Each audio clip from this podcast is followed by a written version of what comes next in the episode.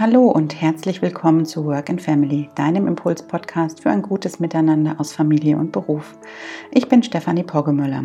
Ich bin systemischer Berater und Business Coach, habe über zwölf Jahre Erfahrung aus der freien Wirtschaft und weiß als zweifache Mutter, was es heißt, die verschiedenen Bälle im Alltag aus Beruf und Familie jeden Tag neu zu jonglieren.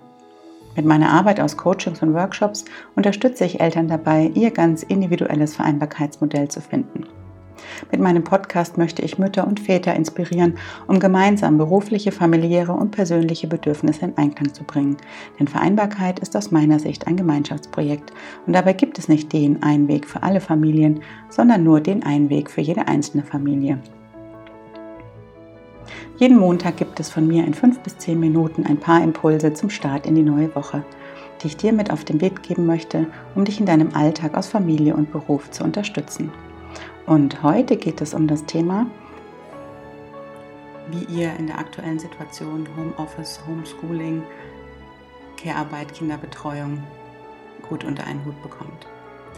Die erste Woche der Corona-Ferien, die liegt jetzt ja für viele von uns schon hinter uns. Auch ich und mein Mann mussten uns jetzt erstmal ganz schön umstellen, um mit dieser ja, neuen Situation klarzukommen, um eben gemeinsam im Homeoffice zu arbeiten und die Kinder gleichzeitig zu Hause zu haben. Was ich jetzt zurückblickend sagen kann, ist, dass sich der Wochenplan, den wir uns aufgestellt haben, absolut bewährt hat. Aber ja, wir haben uns da zusammengesetzt und eben besprochen gemeinsam, wer die Kinder in zu welchen Zeiten betreut und wer zu welchen Zeiten ähm, arbeitet. Das ist wirklich total hilfreich, um einen Rahmen und eine Struktur zu haben, also sowohl für uns Eltern als auch für die Kinder. Einiges ist jetzt in den letzten Tagen auch angepasst worden. Also ich finde, jeder Plan verlangt auch eine gewisse Flexibilität, gerade in diesen Zeiten wo ja recht dynamisch die Entwicklung voranschreiten. Ähm, und von daher kann ich nur sagen, als Impuls, als ersten, den ich euch mitgeben möchte, macht euch wirklich so einen Plan und legt als Paar gemeinsam fest, wer zu welchen Zeiten arbeitet und wer zu welchen Zeiten die Kinder betreut. Das erspart einfach unnötige Absprachen, weil die Dinge klar geregelt sind. Und wenn es eben, wie bei uns auch in der letzten Woche passiert, ähm, zu, ja, zu Anpassungen kommen sollte, weil sich eben ja, Telefonate oder ähm, Termine verschieben, dann klärt das einfach für den einen Tag ab, aber im Groben steht die Aufteilung und die Planung eben fest.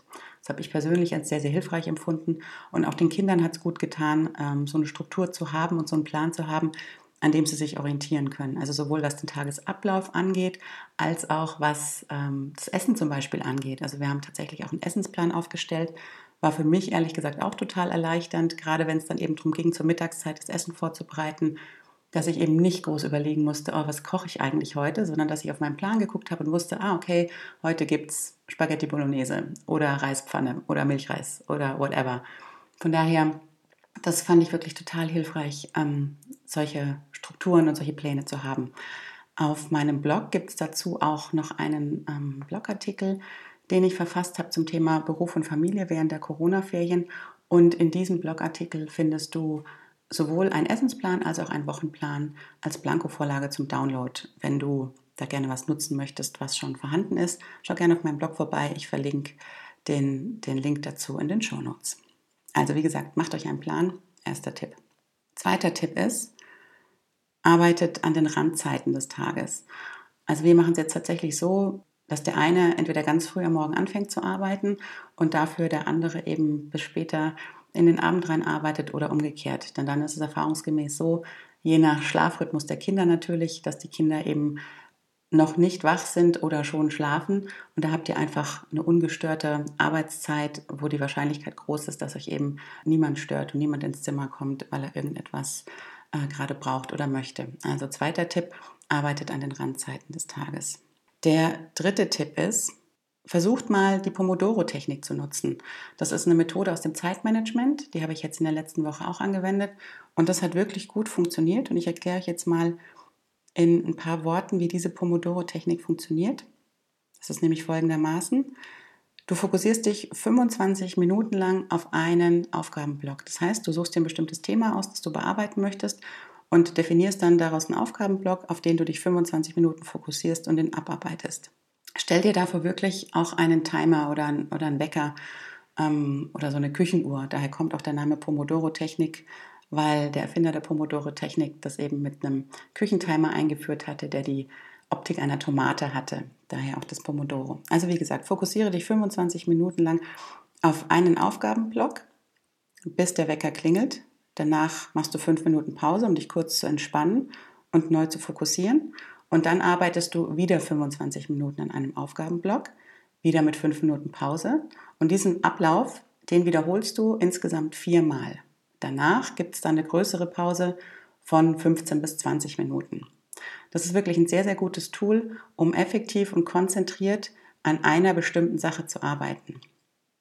Was ganz wichtig ist an der Sache ist, dass du dich natürlich von allen Störfaktoren freimachst. Also das heißt in der Tat Handy ausmachen in der Zeit, ähm, die E-Mail-Benachrichtigung ausmachen und auch ja, die Kinder darum bitten, dass sie dich eben in diesen 25 Minuten nicht stören. Kannst du zum Beispiel ein Bitte nicht stören Schild vor die Tür hängen oder eben deinen Partner bitten, dass er sich ganz intensiv in der Zeit um die Betreuung der Kinder kümmert, damit du ungestört arbeiten kannst. Ich habe damit in der letzten Woche auch gearbeitet und kann persönlich nur sagen, dass es wirklich gut möglich ist, dadurch in relativ kurzer Zeit konzentriert Sachen abzuarbeiten, was es jetzt ja gerade in dieser besonderen Situation braucht, eben gerade vor dem Hintergrund, dass wir zu Hause arbeiten und die Kinder zu Hause haben. Ein weiterer Tipp, um effektiv arbeiten zu können, ist, dass du dir zwischen deinen Arbeitseinheiten noch immer mal eine Pause gönnst. Ja, also das Gehirn ist nur dann in der Lage, Höchstleistung zu fahren, wenn es auch zwischendurch immer wieder neben den Phasen der Anspannung eine Phase der Entspannung hat. Also achte tatsächlich darauf, dass du ausreichend Wasser trinkst, dass du zwischendurch immer mal aufstehst und dich bewegst, dass du das Fenster mal aufmachst, um frische Luft zu bekommen. Also das sind alles so Sachen, die gerade jetzt, wo wir ja viel zu Hause sind und wenig draußen sind, ähm, auch ein wichtiger Punkt ist, dass du da auch körperlich ähm, auf dich achtest. Genau, deswegen Wasser trinken, regelmäßig aufstehen, dich kurz strecken, dich bewegen ähm, und an die frische Luft gehen. Auch dafür kannst du dir zum Beispiel einen Timer stellen, dass du ja jede Stunde oder jede halbe Stunde eine Erinnerung ähm, dir geben lässt, die dich darauf aufmerksam macht, ah, kurz mal checken, irgendwie in meinen Körper reinhören. Habe ich gerade Durst? Ja, dann trinke ich was. Habe ich gerade das Gefühl, oh, meine Schultern und mein Nacken ist total verspannt, dann mache ich ein paar äh, kurze Stretching-Übungen, damit da wieder ein bisschen Bewegung reinkommt. Und der letzte Impuls und Tipp, den ich jetzt heute für dich habe, ist, wenn du mit deinem Partner jetzt gerade gemeinsam im Homeoffice bist und ihr beide von zu Hause aus arbeitet, dann versucht nach Möglichkeit auch in getrennten Räumen zu arbeiten. Wir sollen uns zwar im Außen sozial distanzieren, das führt gleichzeitig dazu, dass wir jetzt im Innen sehr nah, also im Haus sehr nah beieinander sind. Und um da, ja, ich sag mal, unnötigen Diskussionen oder Konflikten aus dem Weg zu gehen, ist es wirklich sinnvoll, nach Möglichkeit in getrennten Räumen zu arbeiten. Und wenn das bedeutet, der eine arbeitet im Schlafzimmer und der andere arbeitet im Wohnzimmer, je nach räumlichen Möglichkeiten, dann ist auch das gut. Also, dass ihr da in der Tat zwischendurch auch mal bewusst ein bisschen Abstand schafft und eben nicht die ganze Zeit aufeinander hockt. Genau. Oder wenn ihr euch abwechselt und eben der eine vormittags arbeitet, der andere ähm, am Nachmittag arbeitet, dass ihr dann eben schaut, ähm, dem anderen den Raum zu geben, auch in Ruhe zu arbeiten und in den anderen Räumen mit den Kindern zu spielen. Das waren meine Tipps und Impulse zum Thema, ja, wie gelingt es im Homeoffice mit Kindern gut zu arbeiten. Ich hoffe, dass du da jetzt was für dich mit rausnehmen konntest. Wenn dir die Podcast-Folge gefallen hat, dann freue ich mich über einen Kommentar von dir hier auf diesem Kanal oder eine Bewertung in Form von Sternen und wünsche dir und deiner Familie und euch jetzt in diesen schwierigen und fordernden Zeiten weiterhin alles Gute. Passt auf euch auf und ich freue mich, wenn du auch nächsten Montag wieder in den Work Family Podcast reinhörst. Und wenn du die nächste Folge nicht verpassen möchtest, dann abonniere den Podcast doch einfach. Dann wird dir automatisch gemeldet, wenn die neue Folge online ist. In diesem Sinne, bleibt gesund, passt auf euch auf und bis nächsten Montag. Herzliche Grüße.